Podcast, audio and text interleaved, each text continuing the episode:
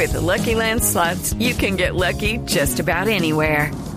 This is your captain speaking. Uh, we've got clear runway and the weather's fine, but we're just going to circle up here a while and uh, get lucky. No, no, nothing like that. It's just these cash prizes add up quick. So I suggest you sit back, keep your tray table upright, and start getting lucky. Play for free at LuckyLandSlots.com. Are you feeling lucky? No purchase necessary. Void where prohibited by law. 18 plus terms and conditions apply. See website for details. Boombox. En Zorros y Erizos, Colombia tiene nuevo presidente. Me llamo Gustavo Petro y soy su presidente. Y vicepresidenta. Soy la primera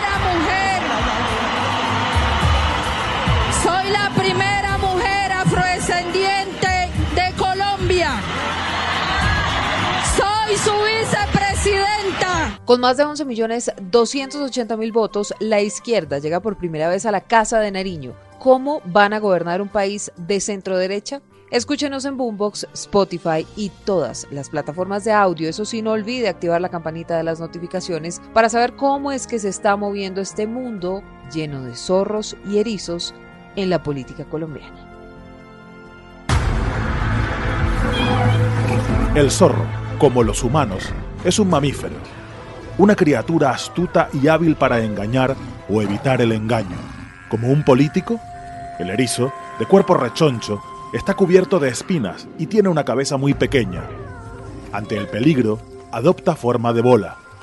Como un político, Como en política todo es cuestión de método, la capital roja de Colombia. Y, y si lo veo, le, voy a dar en la cara marica. La mierda, no es así. ¡Estudien!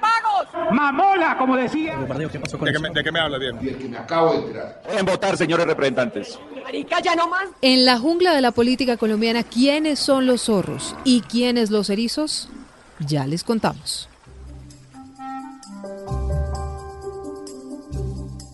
Hola, soy Silvia Patiño y con Pedro Viveros hablamos de política, de políticos y de Gustavo Petro. Dijo el presidente Uribe sicario, sicario, sicario tres veces. Y en público, ante el micrófono, dijo que me prefería de guerrillero en el monte. Pues yo entendí la trampa, Uribe. ¿Qué pasaría con Colombia? A mí me daría miedo. No porque yo me crea el Mesías, el Salvador, así como dice la contracampaña, no. Sino porque hemos llegado a un punto en donde o el país cambia o estalla. Sí, del exguerrillero, exalcalde, ex jefe de la oposición y excongresista que hace más de 30 años dejó las armas con el sueño de llegar a la Casa de Nariño. Me lo soñaba de vez en cuando. Me preguntaba si iba a ser posible.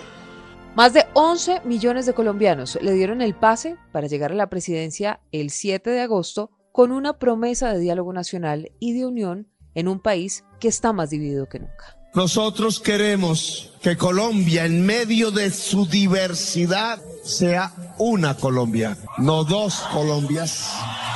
Pedro llega a la izquierda por primera vez a la Casa de Nariño. ¿Podrá Gustavo Petro unir este país que históricamente ha sido de centro, de centro derecha?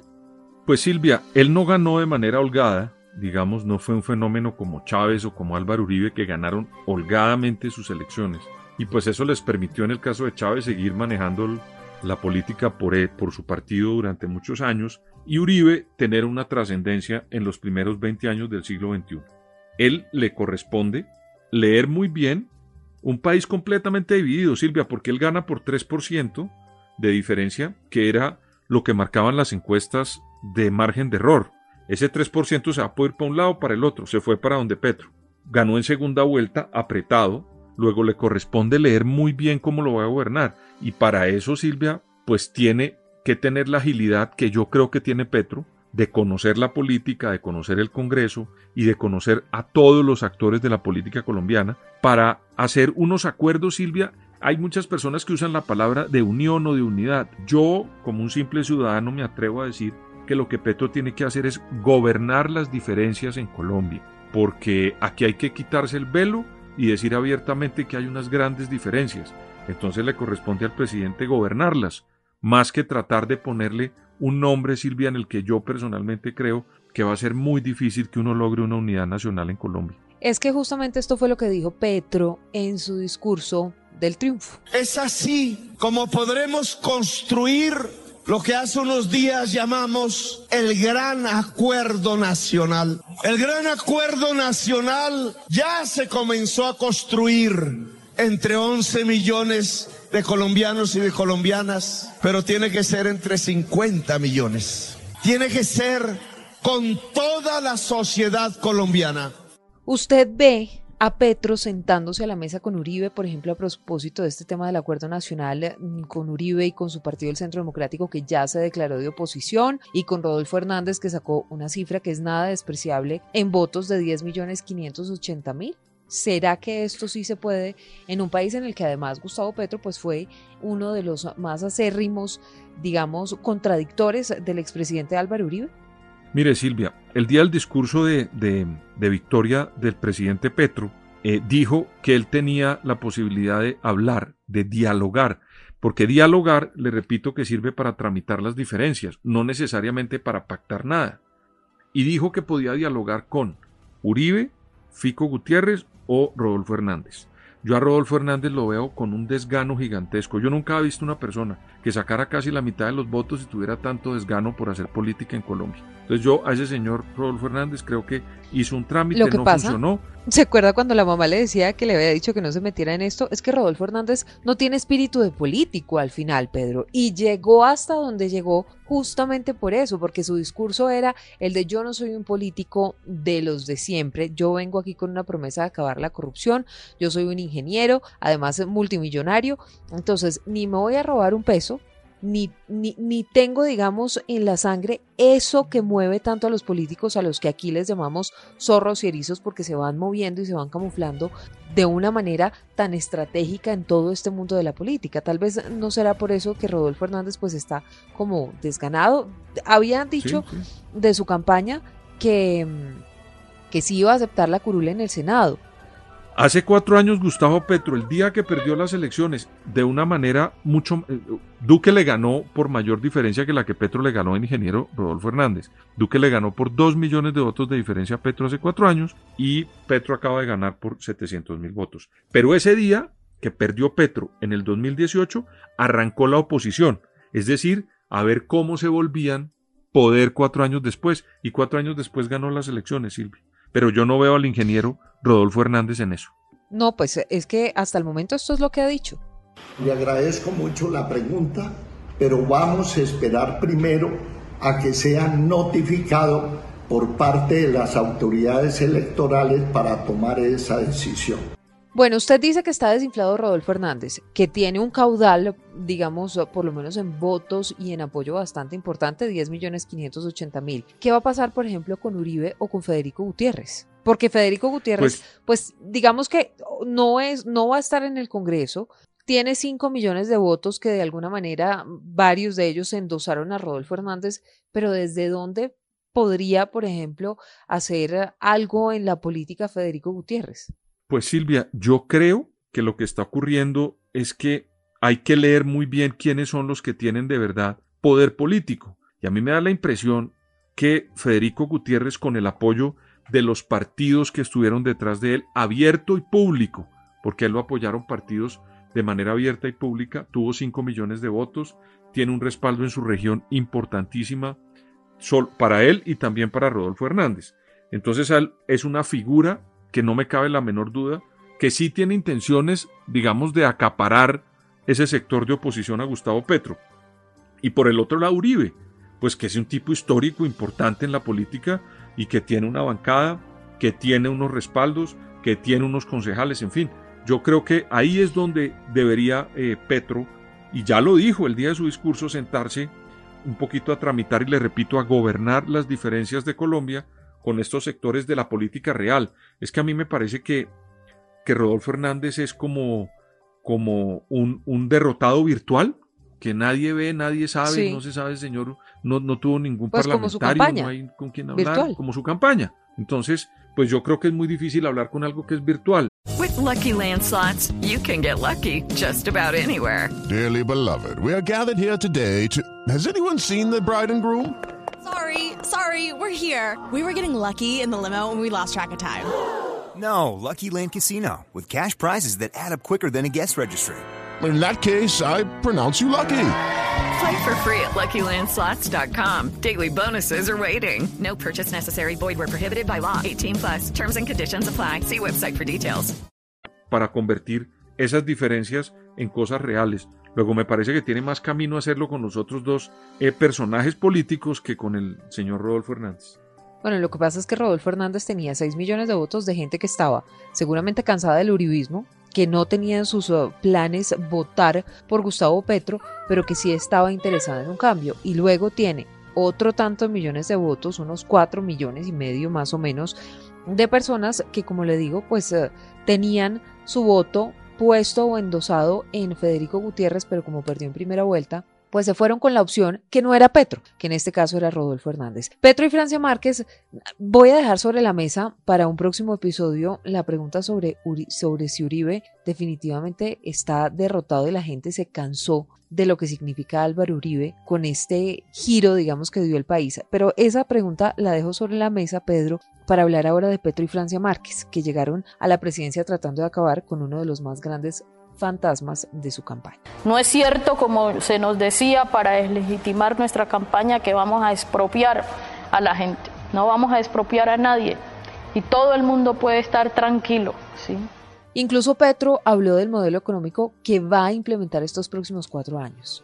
En estas campañas venían gritándonos una y otra vez, construyendo la contracampaña quizás a partir de las mentiras y del miedo que íbamos a expropiar los bienes de los colombianos, que íbamos a destruir la propiedad privada. Pues bien, de manera franca, aquí les diría lo siguiente. Nosotros vamos a desarrollar el capitalismo en Colombia. No porque lo adoremos. ¿Será, Pedro, que los colombianos pueden estar tranquilos con que después del 7 de agosto este gobierno va a respetar la propiedad privada y va a garantizar la seguridad jurídica del país para que lleguen más inversionistas, que al final es lo que se necesita? Petro fue uno en la campaña de la consulta, otro en la primera vuelta y otro en la última, eh, en la última campaña de la segunda vuelta. En esta campaña de la segunda vuelta envió unos mensajes más tranquilizadores. Yo siento que Francia Márquez ya ha comenzado a decir como vicepresidente electa que en Colombia no se le va a expropiar a nadie y pues hubo unos planteamientos a mí que me, que me llaman la atención. Está presentando uno de los asesores económicos, el doctor Bonilla, lo que sería el esbozo de la reforma tributaria del presidente Petro. Y si uno sigue los lineamientos de, de esa reforma como la está planteando el doctor Bonilla, y uno le pusiera un nombre al ministro de Defensa que viene, el ministro de Hacienda, perdón, que podría nombrar el, presidente Petro para implementar esa reforma tributaria que acaba de presentar su asesor económico, el doctor Bonilla, uno siente que pueden terminar nombrando ministro de Hacienda Alberto Carrasquilla, Silvia. Óigame, sí, pero además es que hablan de impuestos ya no solamente a los cuatro mil más ricos, sino a los cuarenta mil con ingresos altos y medios parecería efectivamente una reforma muy, muy similar, digamos, a la de Carrasquilla que generó nada más y nada menos que el famoso estallido social del 28 de abril que sacó a la gente a las calles durante tres meses y que dejó más de 60 personas muertas de acuerdo con el informe de la ONU. Mm, Pedro, entonces, ¿sí pueden estar tranquilos los colombianos o, o no tanto? O, o esto Silvia, va a por- variar mucho, digamos, ya en el poder mucho de lo que prometieron va a empezar a modificarse. Silvia, es que uno hace política en poesía y le toca gobernar en prosa, como dijo Clinton, y eso lo hemos tocado aquí en Zorros y Ericio muchas Sí. veces. Ellos hicieron esa lírica política para persuadir a unos colombianos que se sentían excluidos de respaldar un proyecto político. Pero cuando entran tienen que cumplir lo que prometieron, pagar unas obligaciones que tienen que pagar, pues porque el Estado colombiano no nace con Petro. No, esto viene con unas deudas que hay que pagar. Venimos de una pandemia, de una crisis económica impresionante que el presidente Iván Duque está entregando la reactivada, pero eso tiene unas obligaciones. Y yo siempre aprovecho para decirle, el presidente de Colombia, nuevo, antiguo, el que sea, no se sienta en el Palacio de Nariño a hacer plata, Silvia. Eso no lo puede hacer. Que se olviden las personas que están pensando que Petro va a llegar y se va a sentar y va a comenzar con una maquinita a hacer plata. No. La plata se recauda por medio de impuestos que pagamos los colombianos, de inversiones extranjeras que llegan a un país y para que ellos vengan tiene que haber buenas condiciones económicas, de exportaciones que hagamos los colombianos y las empresas. De ahí es donde entra la plata al Estado. Y de ahí el Estado se encarga de distribuirla. Luego, ese, ese mensaje que está mandando Petro de hacer una reforma como la que quiere hacer, para cumplir con su promesa y pagar las deudas que tenemos que pagar del Estado colombiano, me parece a mí que deja un espacio para pensar que esto no se va a volver, digamos, un festín de intervencionismo estatal con malas implementaciones.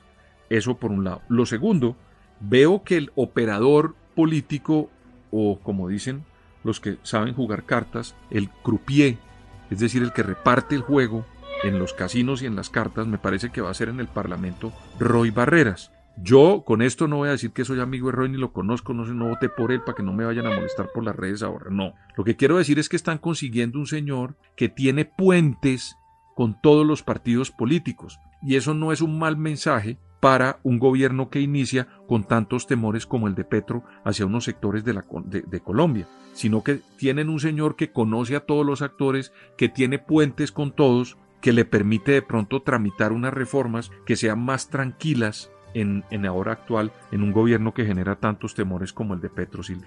mi América Latina hoy tiene un número alto de países de izquierda, ¿no? Cuba, Nicaragua, Honduras, Venezuela, digamos Cuba, Nicaragua y Venezuela con dictaduras, pero luego están Honduras, Chile, Bolivia, Perú, Argentina.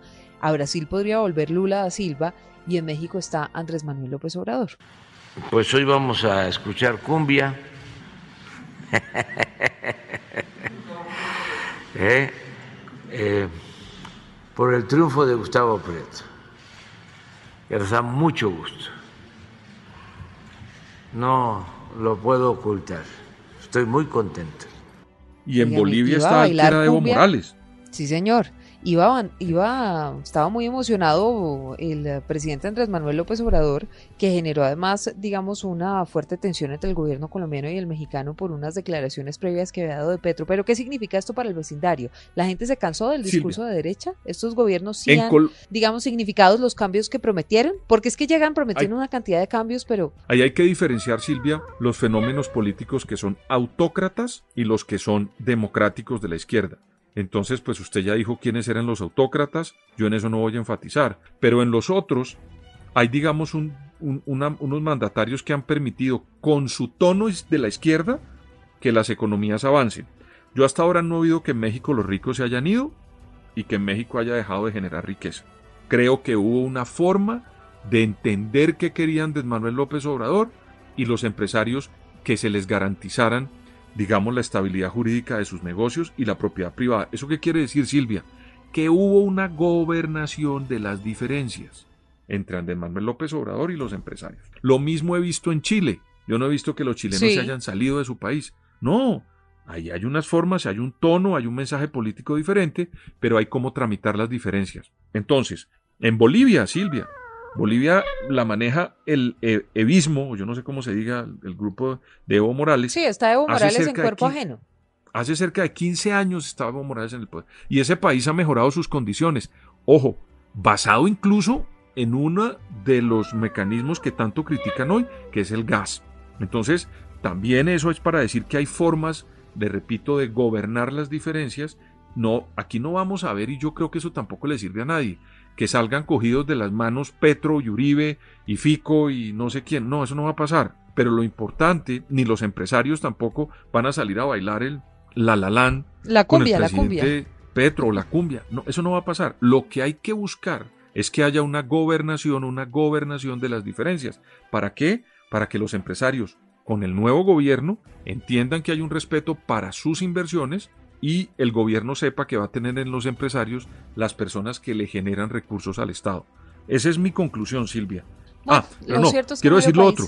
No, pero termino con esto. Para el discurso de Petro de querer unir América Latina para tener un peso específico en la defensa de la naturaleza, esa no es un camino inconveniente, Silvia, que la mayoría de países eh, sean de izquierda, porque hace muchos años el continente nuestro, Silvia, que somos casi 700 millones de habitantes, nos llaman los Estados Unidos, Canadá y Europa a negociar al de tal. O sea, paisito por paisito. Me llama la atención que si nos unimos los 700 seríamos un mercado de 700 millones de, de, consumidores, de 700 millones de ciudadanos que pueden sentarse a negociar de tú a tú con otros bloques. Eso no me parece para mí nada malo. Ojalá lo logren, Silvia. E ideológicamente sería el sueño de Bolívar que unifica una cantidad de sectores en este continente, pero que lo hagan bajo la ejida del respeto a la democracia, el respeto a la libertad y también el respeto pues a la propiedad privada, Silvia. Tal vez es que ese es el pánico que se generó aquí en este lado del planeta Tierra con las dictaduras de Cuba, luego la venezolana y pues ahora estamos viendo nada más y nada menos que la nicaragüense y mucha gente asocia a la izquierda con el comunismo y asocia a la izquierda con esas dictaduras. Pero fíjese que la izquierda también ha podido gobernar, por ejemplo en Chile con Michelle Bachelet, duró cuatro años, se fue, volvió cuatro años más y se fue y ahora está en la ONU y ha dicho que no va a repetir periodo. Todo esto, digamos como un ejemplo, pero también están Lula eh, da Silva en Brasil, Dilma Rousseff y otros más. Lo cierto es que medio país gritaba esto el 19 de junio.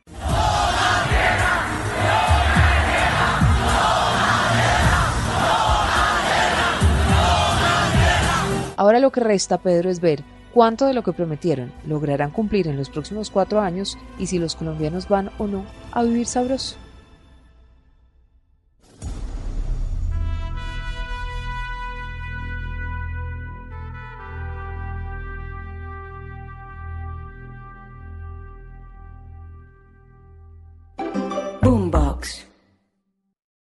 Lucky Land slots, you can get lucky just about anywhere. Dearly beloved, we are gathered here today to. Has anyone seen the bride and groom? Sorry, sorry, we're here. We were getting lucky in the limo and we lost track of time. No, Lucky Land Casino, with cash prizes that add up quicker than a guest registry. In that case, I pronounce you lucky. Play for free at LuckyLandSlots.com. Daily bonuses are waiting. No purchase necessary. Void where prohibited by law. 18 plus. Terms and conditions apply. See website for details.